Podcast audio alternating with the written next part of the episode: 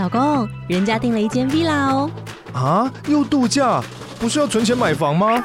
我是订了凤凰 villa。哇，竟然有千平花园，十五项休闲公社，回家就像度假哎！而且花园比房子还要大呢。还有我最爱的游泳池，耶！龙大营建 villa 生活，十年防水保固，二至三房，零七三九八五五五五，凤凰 villa。亲爱的日记，我又失职了，呜呜呜！本集节目由晚安小猪无版权水晶音乐赞助播出。我想要分享一个关于我的小小屁事，叫小屁事，就是应该很多听众都知道，安吉是一个非常有死脾气的人。然后其中一个死脾气是呃非常饱含在我的生活当中的，就是我的生活当中有很多的规矩，然后就是应该说是。说好听一点是有很多仪式，OK，对，就是例如就是比如说我吃完东西我一定要先干嘛，oh. 然后或者出门前我一定要。先干嘛？OK，对我，比如说我一定要确保我有折棉被啊，然后我要关冷气，然后我什么东西有放回原位。关冷气是一定要的吧？对，不然电费会暴涨。对，可能还有一些就是什么东西一定要在什么位置。对，然后或者是我要做某一件事情之前，比如说我要工作之前，我一定要泡一杯咖啡。OK，然后或者是我的什么，反正就是有很多那种小无聊事。然后，然后有一次我在家里，就是又有类似的事情，例如说，我会觉得一个水。水杯就是一定要，就是喝完之后呢，我才能够，就是我一个杯子我没有办法一直重复用它。OK，就是我喝完之后呢，我就会想要赶快洗干净，然后放回去。哦，是哦。然后我下次要再喝的时候呢，我就会再拿一个干净的杯子。哦，对，我就比较不是那种，就是一整天可以用一个杯子。我就是那种可以用一个杯子的。对，然后因为这件事情呢，最近呢又被我妈发现了。因为以前我妈以前 以前我妈 care 的都是觉得说，为什么我一直在重复拿新的杯子，嗯、然后她就觉得我很烦这样子。然后我有一天就很认真跟她解释说，是因为我有这个小洁癖，就是这就是我很重视的事情，就是我的仪式感这样子。然后我妈就说：“Oh my god，就是你从小就这个样子哎。”然后她就跟我讲一个小屁事，然后我自己也觉得蛮好笑，因为我是完全没有记忆的。她说就是以前我幼稚园的时候呢，就是老师都会规定我们，就是爸妈在你到幼稚园的时候，不是你要下车吗？然后老师都会一定要。我们小朋友跟爸妈说“爸爸妈妈再见”这样子，都、oh, 一定要就是有礼貌，对，要有礼貌这样子。然后我妈就说有一次，就是我早上不知道在欢什么，以至于就是我爸妈都很生气，然后就开始狂暴骂我这样。然后我在车上呢，就一直疯狂的哭，然后就是 紧美送这样子，然后还在那边就是欢来欢去。然后结果车子一开到那个幼稚园门口，然后我就开门跟爸爸妈妈说：“爸爸妈妈再见。”你一定要有这个仪式耶！他就说，我他就说我马上收起眼泪，然后还微笑敬礼，就说爸爸妈妈再见。好有规矩的孩子啊！然后我就觉得没错，我从小就是这样，好爱哦。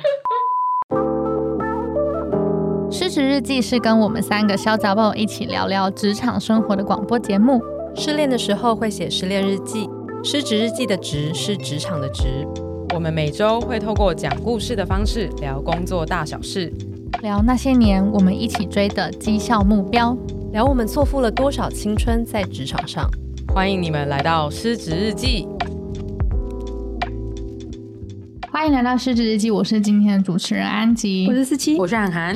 哇，今天我看了一下我们准备要讲的脚本，我觉得第一个是一个詰问呢。对，因为这个这个詰问呢，就跟时事其实也蛮有相关，有相关的，对对对，对。而且你知道，毕竟最近要选举了，所以很多人的黑幕都会一直被挖出来。是哎、欸嗯，对。那我们今天要讨论的一个东西，其实是呃，根据一些业界行销圈的一个故事。然后我们想要去探讨说，犯错的人是值得被原谅的吗？但其实我觉得，我相信很多听众听到这边，包括我自己，就是被问到这题问题的时候，你一定会有非常多的假设条件，嗯、就比如说他犯了什么错啊？对对对，严不严重啊？对对对，然后或者是你是不是当事人、当事人啊？当戏人生如戏，对之类的。但是我们其实就是，反正我们分享都是限缩在一个职场的故事上嘛，那就来听。听听看今天涵涵的分享，然后看看大家觉得这样的状况值得被原谅吗？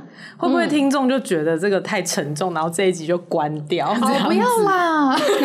那我觉得，我相信我们的听众应该会对这个议题是有兴趣的。对对对对，然后这个其实也是行销圈的，算是一个瓜啦。对，所以大家可以多少吃瓜听瓜这样。对对对，至少你今天听完这一集，你就有一些瓜可以跟你的朋友分享。对，然后如果你有看到一些就是可能心动啊，然后觉得哎要不要去上这个某某老师的课啊等等，你就可以来私讯小儿子说，哎那那个瓜那个到底在讲的是哪一位？我就会告诉你说谁的谁的课程不要买这样。哦，对对对对对。但是我想说，呃，录节目的关系，呃，我还是不要把那个人名公开这样子。对，那当然，如果你是在这个圈子内，你真的很想要不要踩雷的话，你是可以私讯小儿子，我们会告诉你这样子。嗯，呃，这件事情其实，呃，我会选择不讲出人名的原因，也是我们并没有办法有直接的证据去说这个人到底怎样。嗯，对，我都是听其他人讲的。嗯，那当然有一些新闻报道没有错，对，但是我今天有一些评论的事情是非常有可能的臆测，但是毕竟还是臆测，所以我想说，我还是不要直接的，就是把人民公开啦。嗯嗯嗯。我今天想要分享的一个事情，就是在呃我身处的这个产业，最近呃都有在被讨论的一个事件。对，那就是听众们应该都知道，韩寒是是一个做线上教育的的一个人嘛。对，那呃在我们的这个产业里面，最近呢就有某行销圈的某 A 顾问，嗯，这位呃 A 呢，他最近就是做了一堂线上课程，然后在做销售。他的呃主题就是一样，就是在教别人怎么做行销啦。对，某一个部分的对行销的 A 老师。对，那 A 老师呢，就是毕竟他自己可能也是做行销的，所以他卖课程的广告就打的蛮大的啦。嗯嗯嗯。对，然后我之前我们并没有直接认识这位 A 老师，哎，但是我有听过几个可能前辈有提过他，说哦，那呃，可能我以前的课程是 A 帮我去做销售的啊，或者是我之前有跟 A 合作过，我觉得成效还不错啊，等等的，我就是都都都是用听的啦。看到这个 A 老师出来卖课程的时候，就想说，哦，原来这个人也轮到他开课啦。对，我我一开始的想法就是这么单纯而已。对，就是他帮很很多的人，然后或者很多的品牌做过行销，对对对，就是一些呃餐饮业的老板啊，或者是一些做电商的老板，对，或者是其他的讲师在卖课程的时候，也是找 A 去帮忙操作。对，但其实实际上那个成绩怎么样？呃，我并没有直接知道这样子，嗯、对对对，好，呃，原本我对这堂课程的想法跟对于 A 老师的想法就仅止于此而已，嗯、就想说哦，就是他他有开课这样。嗯、那有一天呢，就是有一位鹏鹏，这个鹏鹏 他是在行销圈的，就是呃工作者这样子。嗯、那这个鹏鹏就说这个老师有瓜，对，然后我就想说，哎，什么瓜？然后他就说，哦，其实 A 老师蛮有争议的啊，你不知道吗？嗯，那他就贴了一个新闻。给我。这个新闻是怎样呢？就是呃，大概在二零零四还是二零零三年，就真的很久以前，就是十年前吧。对啊，就是快要二十年前的事情。嗯、就是 A 老师跟他的哥哥做了一些犯法的事情，这样子。嗯、那实际上，这个这个事件是这样的：A 老师的哥哥呢，就是有涉嫌去迷奸了一些女性。呃、我刚刚讲话是什么音效？就是觉得呃，怎么会？对，就是我觉得非常恶心。我看到。那个新闻的时候，也整个人耳到，我就想说。Oh my god！怎么会做这种事？嗯、然后呃，但呃，去迷奸的呃行为，并不是 A 老师去执行的，是他的哥哥这样子。嗯、我觉得他哥哥最恐怖的是，他不仅是迷奸了一些呃女性，拍成影片以外呢，嗯、他最小最小还有去迷奸三岁的女孩，到爆！我真的是整个觉得真的傻眼呢。嗯、然后呃，那呃 A 老师在这整件事情当中，他参与的这个身份是他。协助了他的哥哥去架设一个网站，嗯、然后在这个网站上面去贩售这些被迷奸的女性的影片，这样子，嗯、我真的觉得很震撼。这、oh、是卖色情光碟，对，就是卖色情光碟，而且还不是女优们正正当当拿钱拍的，是被迷奸的，对，是被迷奸的光碟，而且还有小孩，对，还有小孩，嗯、我觉得很恐怖。我觉得这件事情，我看到当下，我真的是手机差点摔到地上，嗯、因为呃，在我原本的印象里面。其实 A 老师就是一个我没有跟他真的接触过，那有一些前辈说他不错，嗯，就是原本是一个这样正面的形象，然后没有想到就是完完全全是一个犯罪者，而且是性性犯罪者就做出这种事情来，然后我真的。整个就是震撼又傻眼，然后觉得非常非常的恶心。嗯，对，然后也是额外补充，就是 A 老师的哥哥只被判了十年，嗯、我觉得太少了。嗯、这个我们真的会化学阉割吧？他已经出狱了，他已经出狱了。哎，对耶，因为是二十年前的事。对啊，他好像有某某一审的时候是被判无期徒刑。嗯，对，然后后来他要上诉之后就改判十年这样子。嗯嗯，然后呃，就我所知，那 A 老师本人他协助他的哥哥去做贩售的这件事情。呢，好像只有被判五年，然后还缓刑这样子，嗯、对，就可能什么一颗罚金啊，然后缓刑什么的，嗯、对，所以呃，到底 A 老师到底有没有去坐牢，我是不知道啦。嗯，对，那但是现在呢，就在社群上面的形象，它就是一个很正面的，所以我就觉得这件事情让我觉得非常非常的震撼跟恶心。嗯，我也我也很震撼的，因为其实这个新闻到现在都是查得到的，然后我还蛮惊讶，就是原来。二十年后，其实这件事情是可以完全不见的。对，这个这件事情不见，我也觉得应该是有刻意操作，因为我有在事后，我吃到这个鹏鹏给我的瓜之后，我是认真的去查找一些新闻，然后发现，哎、嗯，其实有报道的很少、欸，哎、嗯，在网络上面的资讯其实蛮少的。嗯，有时候就想说，哦，会不会是 A 老师运用他的行销专业去做了一些操作，所以让这些新闻就是被被掩盖掉吗？嗯、但我也不知道，这只是我的臆测，这样子。也有可能这件事情当初，嗯，我这样讲不太好，但可能呃，社会的舆论没有那么大，嗯，可能吧，就是因为二零零四年其实也不是一个网络已经真的呃发达到像现在这样的年代，哦、所以可能当时候就是一些电视新闻吧。嗯，对啊，所以我相信电视新闻应该是报的蛮大的啦。嗯，对，但是可能就没有留下什么网络足迹这样子。哦，有可能。对啊，我也觉得有可能。嗯嗯。然后可能也是 A 老师沉潜过后之后，再用另外一个形象出来。嗯。对，然后他也他是用本名在在走跳啦。对对对对，所以就是这件事情让我觉得非常震撼的，就是为什么就是好像跟没事一样，然后还可以出来卖课这样子。嗯。对，好，那与此同时呢，其实呃 A 老师最近在卖。卖课程其实也有一些争议的事件，嗯，不只是他过去有做过这样子的事情，其实他这一次在卖课程的时候，因为我因为工作的关系，也认识很多电商啊，或者认识很多做数位行销的一些老师或者是一些老板，嗯，呃，在我的某一个有行销老师的群组里面呢，他们就有在讨论说，哎，他们觉得好像 A 老师的课有在灌水，哎。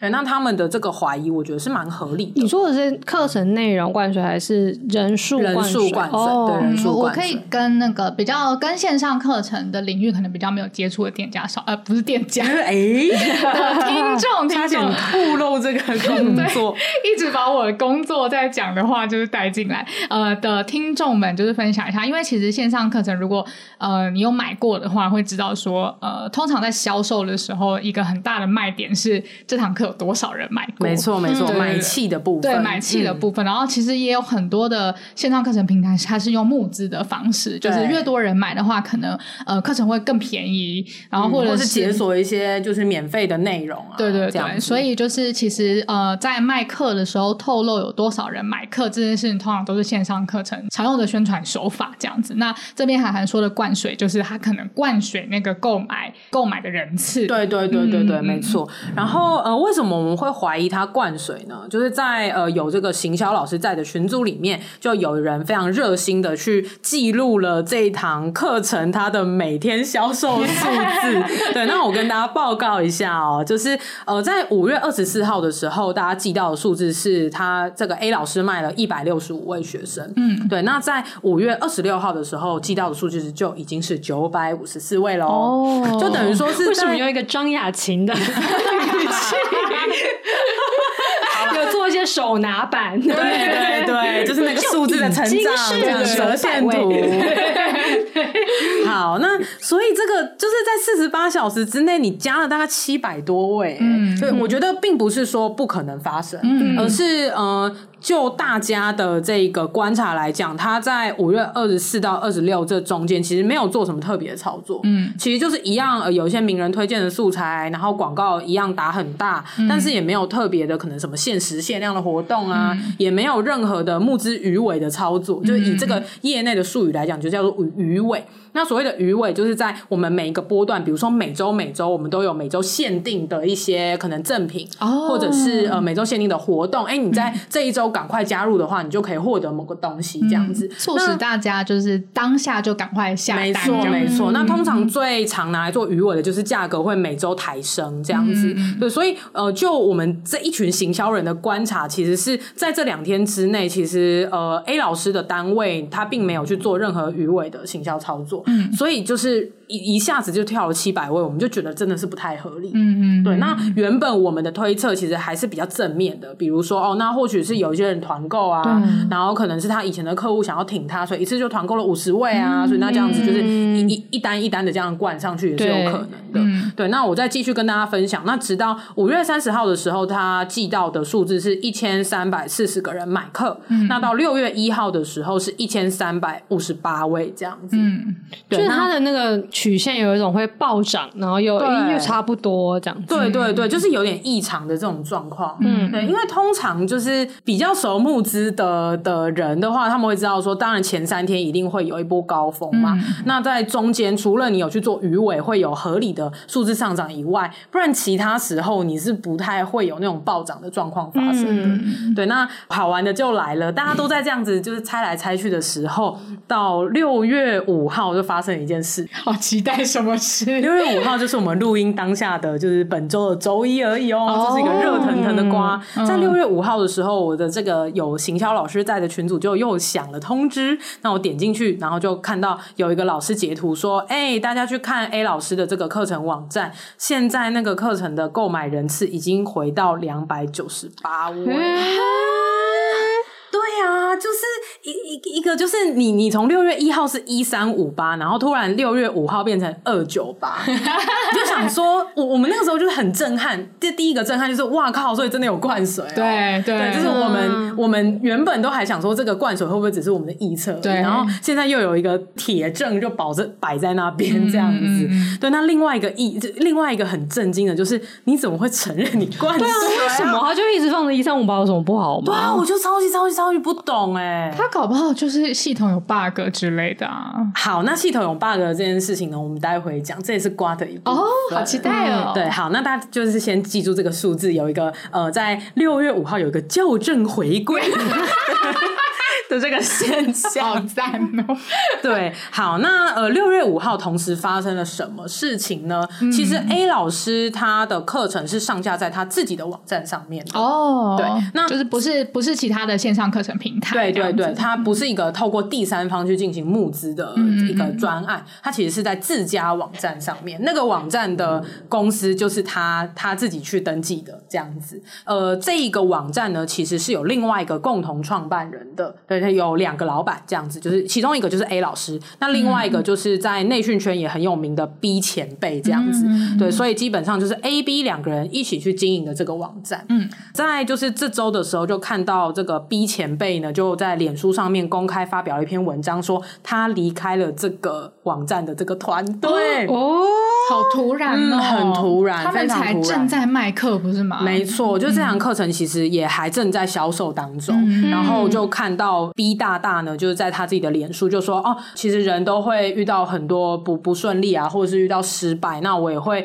呃直面自己的失败。那他整篇文章很长，他就是在讲说他原本今年最重要的目标是要做出他自己的下一堂课，有中间可能发生了一些波折，他发现自己可能经营一个网站平台这件事情好像他并不是那么的顺利，嗯，那他觉得自己在今年做了一些呃错误的决策，这样子，嗯嗯嗯，那他也愿意面对这个失败。所以他就正式的退出这一个网站的经营了。哦，嗯、所以他其实是在讲他自己个人的因素，他压根没有提到 A 老师相关的东西。对，我觉得这个就是嗯、呃，我觉得蛮值得讨论一个点。他在这篇文当中也没有明讲 A 老师是谁，他也没有讲说 A 老师怎样，嗯、他当然也没有提到 A 老师的课程。嗯，对。那他的说法是，我也很感谢我的合伙人在这段时间的努力。跟付出，对，那也很感谢我的合伙人的支持，那他也尊重我的决定，这样子。嗯嗯、所以呢，好，最精彩来了。呃，B 大大他在他的贴文里面写说，他离开这一间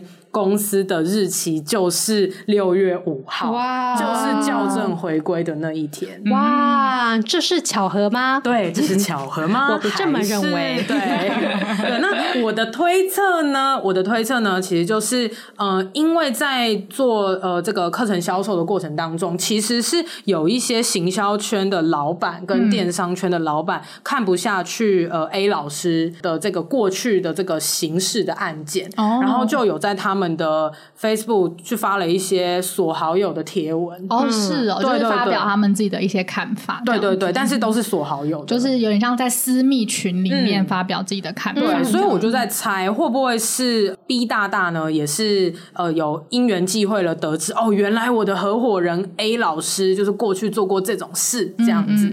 对，那当然也有可能是他发现说，哎，原来 A 老师在他的课程数字上面灌水，嗯，因为。刚才我有说嘛，因为他们这个课程是上架在他们自己的网站，所以其实那个网站就是他们自己弄的啊。他们要去操作那个数字非常简单，嗯、对，不像一些第三方的网站是经过呃有公信力的，所以如果要去对数字动手脚的话，其实是很难的，因为平台方应该不会让你做这件事情。嗯嗯，对，所以我们就在想说。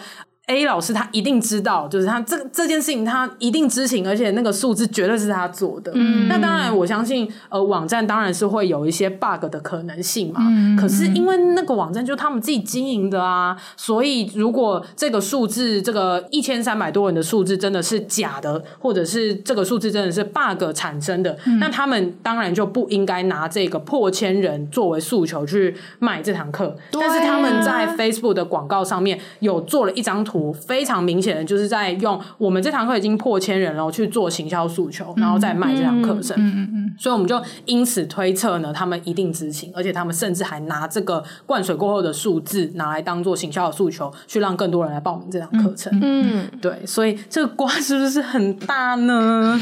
对，那所以呢，反正其实我觉得线上课程，你要说。我们没有遇过灌水的，就是都在讲假话啦。对啊，对，就是也不是灌水也，如如果今天他灌水属实的话，就灌水也不是只有他一个人。对对对，嗯、对，就是这种瓜就是到处都有。对，对，但是我觉得这件事情，我们今天拿出来讲，真的是一个。忍不住讲，我觉得是哎、欸，对。对对，我觉得是忍不住讲，因为在思考这件事情的同时呢，我觉得今天如果回到主题，就是犯错的人是不是值得被原谅？我在这整件事情当中，就是我最想要讨论的，就是有某一个电商老板在他的 Facebook 发了一个限好友的贴文，嗯，他就说，嗯、呃，我相信犯错的人都是呃有被原谅的空间，嗯，那当然就是呃，他也没有指涉说是 A 啦，嗯，嗯，对，他也没有把名字。讲出来，他也没有把课程的名字讲出来，但是他就在他的贴文上面写说，可能这个某人已经有悔过，但是我本人就是没有办法接受一个制作幼女迷奸光碟的人，就是在打课程，然后每天看到他的广告，我就是无法接受这样子。哇，对，有一个电商老板是真的在他的社群发了这篇贴文，然后那篇贴文的楼下就是大概有九十几则留言这样子，然后很多一样是我有看到都是电商圈的。的前辈啊，或者是一些老板，嗯，然后就是有出来讲话说他自己可能也看不下去啊，或者他也觉得很恶心等等的，嗯，所以我觉得就是。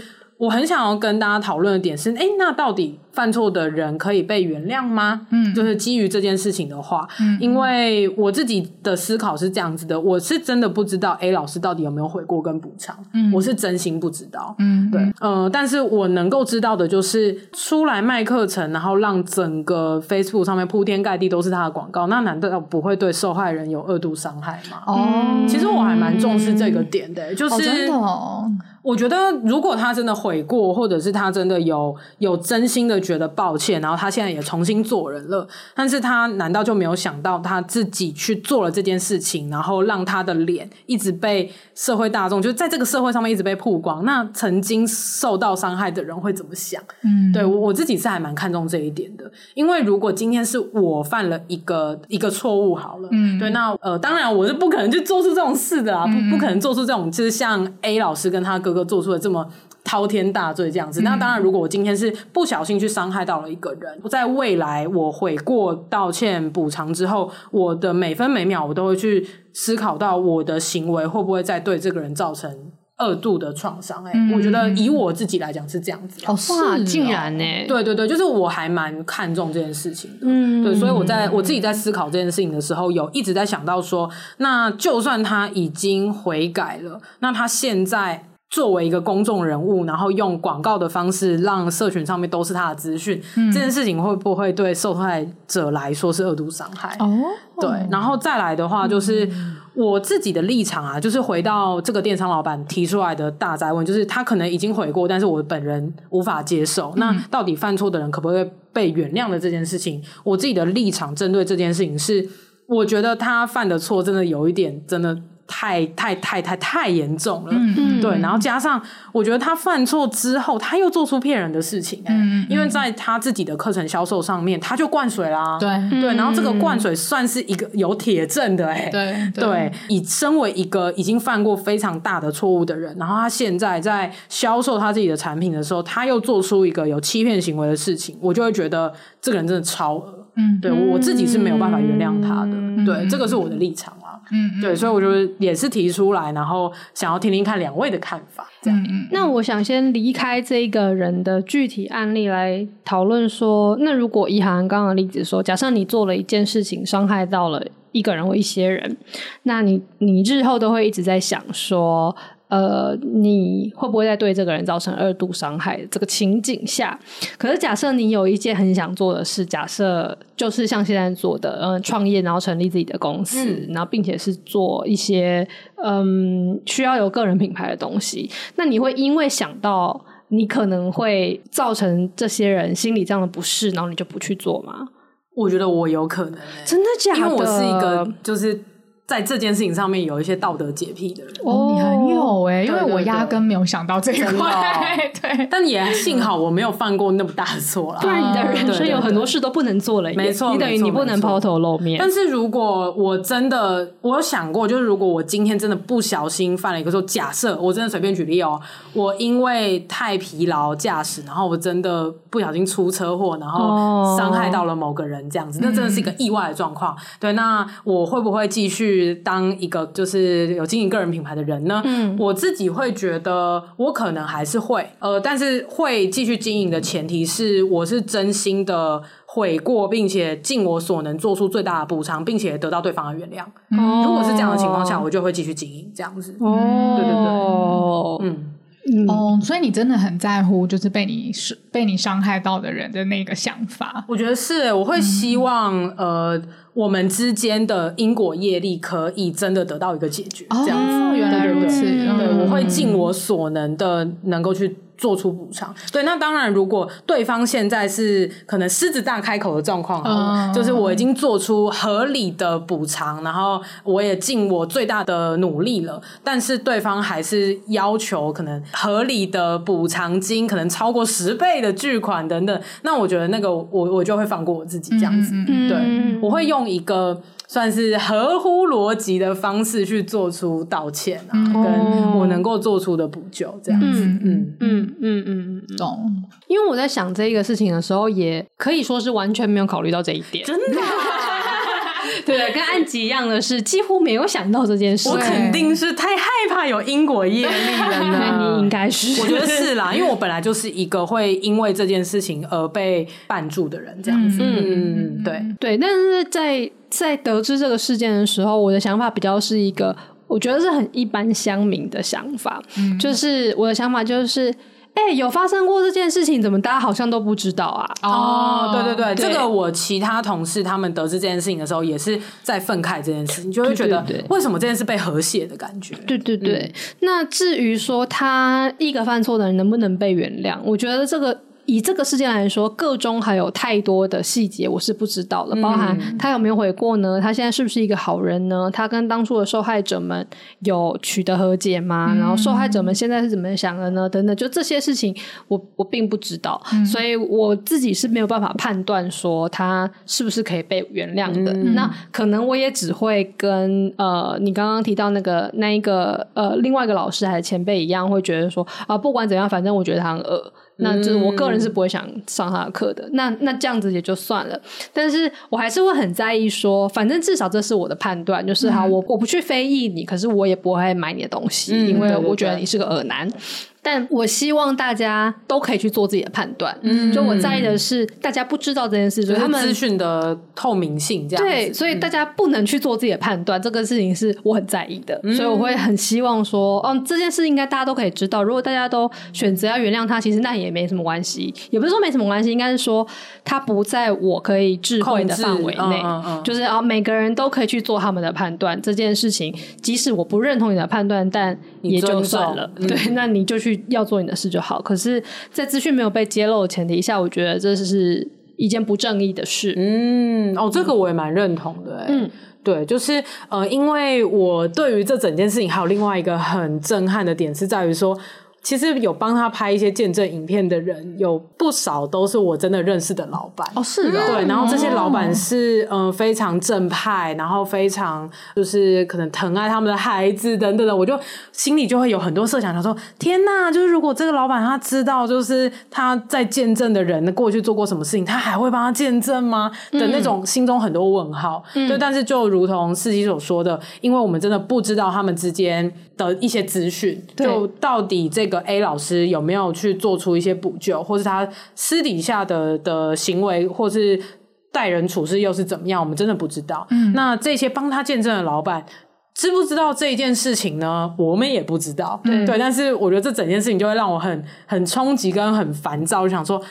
就是每天看到这些，真的很烦，因为你还在业界内，所以你就会一直接收到那个资讯。对啊，我就觉得整个很烦躁。但是我我蛮认同四期的这个想法，就是。我希望大家是真的在有足够资讯的状况之下再做出判断的。嗯嗯，对，因为如果今天有某一位老板是真的真心的不知道 A 老师以前做过的事，而如果他知道了，然后他的价值观是无法容许这件事情的，那他会怎么想啊？嗯、他就会觉得、啊、Oh my God，我的这个影片已经铺天盖地的在社群上面被流传了、啊，那他可能会很后悔吧，或者是会觉得天哪，我好像也。就是是不是参与了一个我自己不认同的事情，这样子，嗯。嗯嗯嗯，我觉得我跟四七的想法好像蛮像的，对。然后，但其实我第一次听到这件事情的时候，我自己觉得我我有点抽离耶，就是我会觉得，我觉得这件事情。嗯，怎么讲？我也很希望大家都能够知道这件事情。可是我觉得，既然就是法院已经判他这样，然后他刑期也过了，嗯、那他他也没有被褫夺公权或者是什么，那这本来就是他的他的权利，就是然后他可以出来这样子做。对，这他本来就可以出来这样子做。然后我也不会去觉得说，就是哦，他之前做过那样的事，他现在就一定会怎么样怎么样。就是我觉得我很抽离，我觉得有可能是因为我对于这种犯罪或者。是什么的？就是就是我我比较没有办法体会，就是我没有办法体会那个伤痛感是多么的沉重，这样子。对，然后可能也你也离这个圈子比较远了一点。对对，然后我就比较像海一样，一直被。这个资讯给洗礼，我真的是每天都看到广告。对啊，因为他其实也算是一个年纪比较大的、蛮大的一个 A 老师，所以就是他也不会是打我们这个族群这样子。嗯，对。但我真的有一种抽离感，我不知道为什么。对，其实我觉得或许能够抽离也是好事吧。对啊，才不会跟我一样，就是每天都被这些讯息轰炸，嗯，轰炸到就是想要来录一集这样子。嗯，对，嗯，那因为其实这件事情，就是就让我想起我。之前跟应该跟太太讨论这这这类的东西，比较是在因为最近台湾的 Me Too 事件嗯很就是火热嘛。对、嗯，那呃，可是这件事其实要讲 Me Too 的话，在一开始应该在美国吧，就是它是一个几年前就已经烧过一轮的东西。嗯、那我们那天就在激辩一个问题说，你会因为这个人道德上面的问题而不去使用他，他用他的劳力跟智慧所。贡献出了东西吗？嗯嗯、那以这个形象老师的话，是他在教你怎么做广告行销嘛、嗯？但是也有一些很呃，那个时候蛮常见的例子，是一些艺术家、演员、导演等等的。嗯、就例如说，我们可能其实你认真回去想的话，例如说达利之类的，啊、就是他完全就是一个变态。嗯。然后还有可能比较近一点的，就是呃许多的好莱坞的演员、制作人、制作人、导演，嗯，就是他们都有各种性骚扰或甚至性侵的记录。那可是，例如说，你会因此就不去看《纸牌屋》吗？嗯，或是你会因此就不去看很多很多的那些电影，只因为他们其中的有一些人有做过这些事吗？嗯、那这其实就有点像韩寒说的，犯错的人可不可以被原谅，或是又有一点接近像安吉。在想的那件事情，就是如果他跟我的距离是这么遥远的时候，哦、我能不能很抽离的去看他的作品？对对，对，那我不想管他的人格这样子。对对对对，哇，这个好难哦。我我我想要就是聊一下，因为我对于这件事情真的是抽离的，但是我对于前阵子也有一件丑闻的事情，我、哦、我其实还蛮 attached 的，哦、真的、哦。对，然后我想要讲的是，就是前阵子台北有一个很有名的月子中心，也是妇产科，哦、嗯，大。一定所有人都知道，就很多艺人都在里面生的。然后他有一个很红的妇产科医生，他是在 Facebook 上也很红的一位林医师，这样大家一定随便查都查得到。然后他就是前阵子有酒驾的，就是被抓到酒驾。哦，对，你没有听过这个吗？没有，我就没有。反正他就被抓到酒驾。可是他是一个非常红的 KOL，就是他医术非常的高明，然后也把很多的，就是我超身旁很多朋友都是去。找他，然后也在那间妇产科，哦、偷偷的查。对对对，然后他也是一个，就是反正就是蛮有权威的一个医生。然后以前我也都会一直 follow 他，因为他讲话还蛮好笑的。嗯、然后他就会在粉丝团上面就是分享一些妇产科啊，或者是怀孕啊、生子的一些知识这样子。嗯、对，然后他那天就是爆出酒驾的时候，我超神奇哦。对，然后我发现我。就是我对这件事情比较比较 close，就是感触比较深，有可能是因为来自我个人的经验。嗯，对，因为我对于喝酒闹事啊，或者是喝酒而罔顾就是身旁的人，嗯、然后是像酒驾有可能会影响到其他人的性命、嗯、公共安全这种事情，嗯、我就会觉得这是我不能够接受的。嗯、对，然后我当下那一秒我就觉得哦，完全没有办法忍受。哦、嗯，那我就会觉得其实对比就是刚刚那个 A 老师的事情，就是我有资格。去评论一个人值不值得原谅，嗯，就是我觉得这件事情其实是每个人的立场不一样，对对对，对，那就是会不会这个问题其实不是一个重点呢？对，因为就是就是因为很多人可能会用比较抽离，有些人比较 attach，然后导致说，甚至有一派说法是说，一个人能不能被原谅，其实是由那个受害者来决定的。哦，懂懂懂，嗯，一些外人其实是没有那个立场去评论这件事情，对对对对，嗯，是应该要由那个受害者去决定说这个人。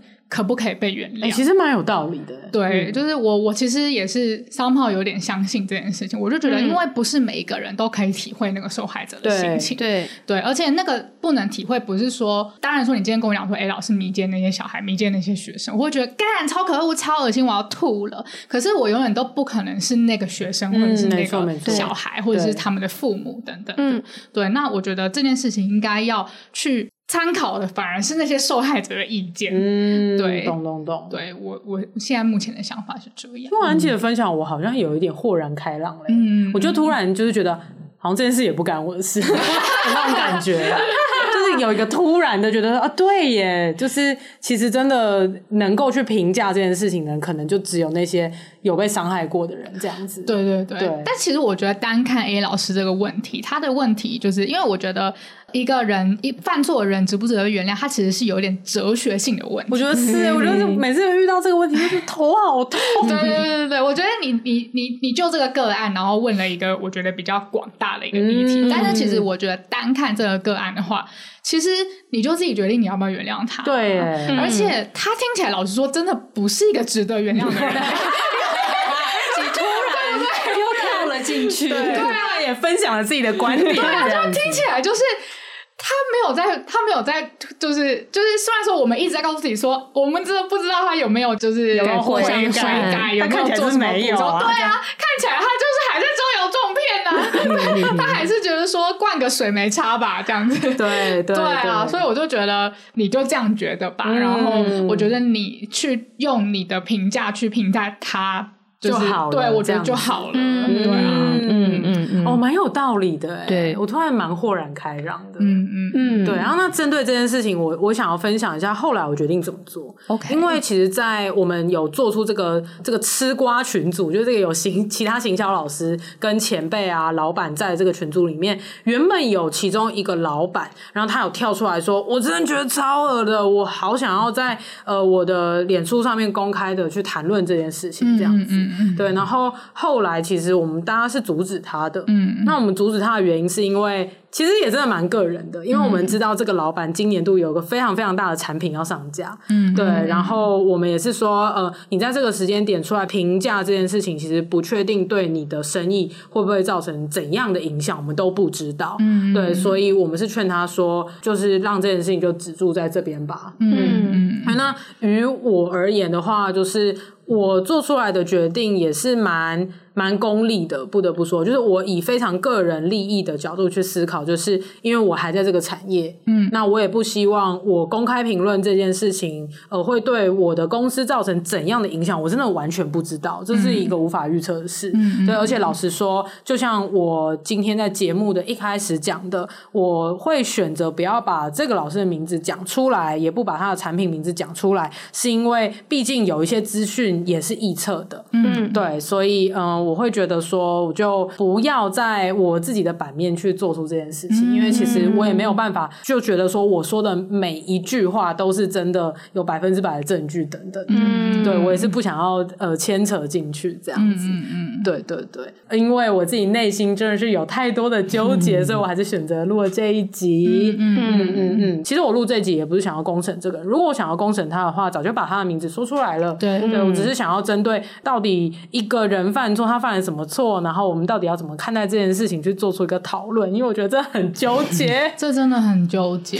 嗯，而且其实我们现在在讨论这个案件，当然它是比较剧烈一点，对，就他他犯的错的确是蛮惊人的，是的。但是如果我们现在真的拉回到线下的时空，就是在大家都。呃，在 Me Too 的时候，然后其实我们前阵子在在教你的群组在那边讲说，哎，那你们有过被性骚扰的经验吗？的时候，嗯、就是稍微聊了一下，然后发现其实真的大家或多或少都会有。嗯，那我甚至之前在我的脸书上面看到一个，也是一个女生朋友，她就是说，我不知道为什么男生们好像觉得这不是一个很严重的事情。她说，我从小到大认识的女生，没有一个没有被性骚扰过。嗯、就是呃，当然就是可轻可重啦。有些人比较幸运，是比较轻微对对对对对，对，那。就变成是像啊、呃，如果这些事情这么频繁在发生，那未来如果你自己身上有，或是你听到你身边的朋友有，而那个对象是一个，例如你的你认识的另外一个朋友，或者你在职场上面的人，嗯、或是怎么样的时候，那到底要怎么去判断你要不要？也不能说是原谅，因为事情也不发生在你身上。所以你怎么看待这个人？我觉得是一个很纠结的事。对，你还要跟他共事吗？那他以后假设他给你的建议，你还要收吗？那他做的判断，你还会相信吗？嗯、或者你还会买单他未来在 promote 的任何东西吗？我觉得其实这一个道德的两难是很容易会在生活中出现的，是，这是很值得深思的问题。我觉得，因为其实离我们的日常非常的近，像像 A 老师这个状况，其实就是在。韩寒的就是日常生活，对，就在韩寒的职场上出现了。他不是说，就是很像说，哦，我不要投票给一个那个有前科的、有黑道背景的 的明代这样子。或者是总统候选人在你的里的话，那也是很近的。对，对啦，但是就是你不是说你可以轻易做一个决定，说哦，我要投或者不投，就是你在做是不是投个票什么？对对对，你在做的是。是你要跟他怎么样相处？对对，或是你你如果未来在这个产业的任何活动遇到这个人，你到底应该要用什么样的心情？对，如何自处？对，甚甚至他会千千丝万缕的其他关系，包含说那还要怎么看待那些帮他背书的其他的前辈，还有就是跟他是合伙关系的 B 老师这样子。对，嗯，所以我觉得这一集虽然那个例子很极端，可是呃，也许对于各位听众来讲，说不定你们最近身边有出现这。一些可能因为 Me Too 关系或任何其他原因，你也有类似的经验，嗯，说不定在我们刚刚讨论里面，你也可以就得到一些新的观点啦。嗯嗯。我们刚刚录完了之后，其实我们三个人又聊了蛮久，嗯，又历经了一波讨论。对，然后其实聊来聊去也没有什么结论。我觉得难得有几集，就是我们录了一百多集，就是我们没有什么很明确的结论，就是留下、嗯、这个真的太难了。对啊，就是留下一些思考给听众。那我我相信，就是真理越辩越明啦。就是如果说 为什么突然又社论，就是如果说我们再继续讨论下去，应该会更有共识。但是呃，我们今天就先先这样吧，剩下就让听众填写喽。对对对，好，那今天这集就由故事的主人公函函来帮我们做个结尾吧。亲爱的日记，犯错的人可以被原谅吗？我觉得这个问题真的太难、太哲学，也太纠结了。到底犯错的人有没有悔改？有没有做出补偿？受害人又怎么想？社会大众知情吗？这些资讯其实我们都无从得知。但跟娇女倾诉了我的烦恼之后，我豁然开朗了。其实我只要用自己的立场去做出我的判断就好。犯错的人值不值得被原谅？其实每个事件都太不一样了，我也没有那个责任要去对这个事件去做出评价，所以不如就放过自己吧。对。好的，那这里就讲到这里啦。欢迎大家在各大收听平台追踪《失职日记》，喜欢我们的话可以追踪我们的 IG 和我们聊天，告诉我们你们喜欢哪一集。那欢迎大家抖内我们上一集有提到呃 六六六的这件事情啊，哎呦到底耶？对，那就再麻烦大家喽，点击节目资讯栏就可以有抖内的连接。那如果你特别想要指定抖内给谁的话，想要看娇女相爱相杀，你也可以指定 娇女内斗，对娇女。内斗，对，好，那今天就录到这边啦。失职日记，下周见。我是主持人安吉，我是四七，我是涵涵，大家拜拜，拜拜。